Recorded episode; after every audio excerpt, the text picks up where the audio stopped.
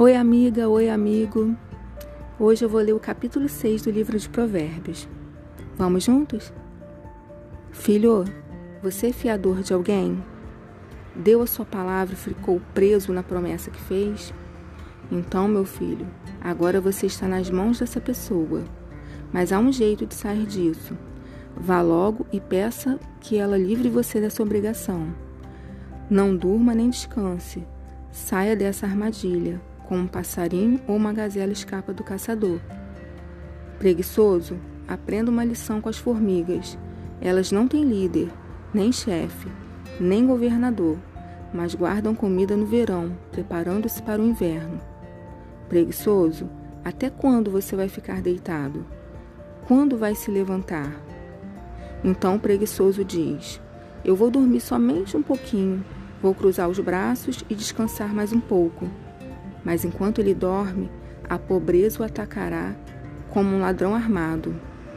Os homens maus e sem valor vivem dizendo mentiras, piscam e fazem gestos para enganar os outros. As suas mentes perversas estão sempre planejando o mal e eles espalham confusão por toda parte. Por isso, a desgraça cairá de repente sobre eles e não poderá escapar. Existem sete coisas que o Senhor Deus detesta e que não pode tolerar: o olhar orgulhoso, a língua mentirosa, mãos que matam gente inocente, a mente que faz planos perversos, pés que se apressam para fazer o mal, a testemunha falsa que diz mentiras e a pessoa que provoca brigas entre irmãos. Filho, faça o que seu pai diz e nunca esqueça o que sua mãe ensinou. Guarde sempre as suas palavras bem gravadas no coração. Os seus ensinamentos o guiarão quando você viajar, protegerão você de noite e aconselharão de dia.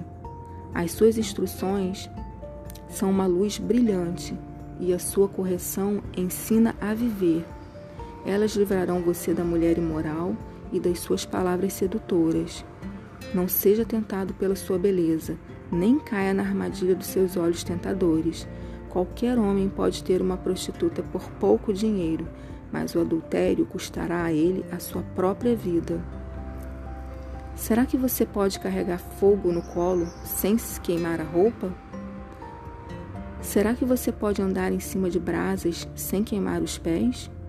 O homem que dorme com a mulher de outro corre esse mesmo perigo. Quem fizer isso terá de sofrer muito. Quem rouba comida para matar a fome não é desprezado, porém, se é apanhado, tem de pagar sete vezes mais. Ele precisa entregar tudo o que tem. No entanto, o homem que comete adultério não tem juízo ele está se destruindo a si mesmo. Passará vergonha, levará uma surra e ficará desmoralizado para sempre. Porque o ciúme faz o marido ficar furioso e a sua vingança não tem limites. Ele não aceitará nenhum pagamento e mesmo uma porção de presentes não acabará com a sua raiva.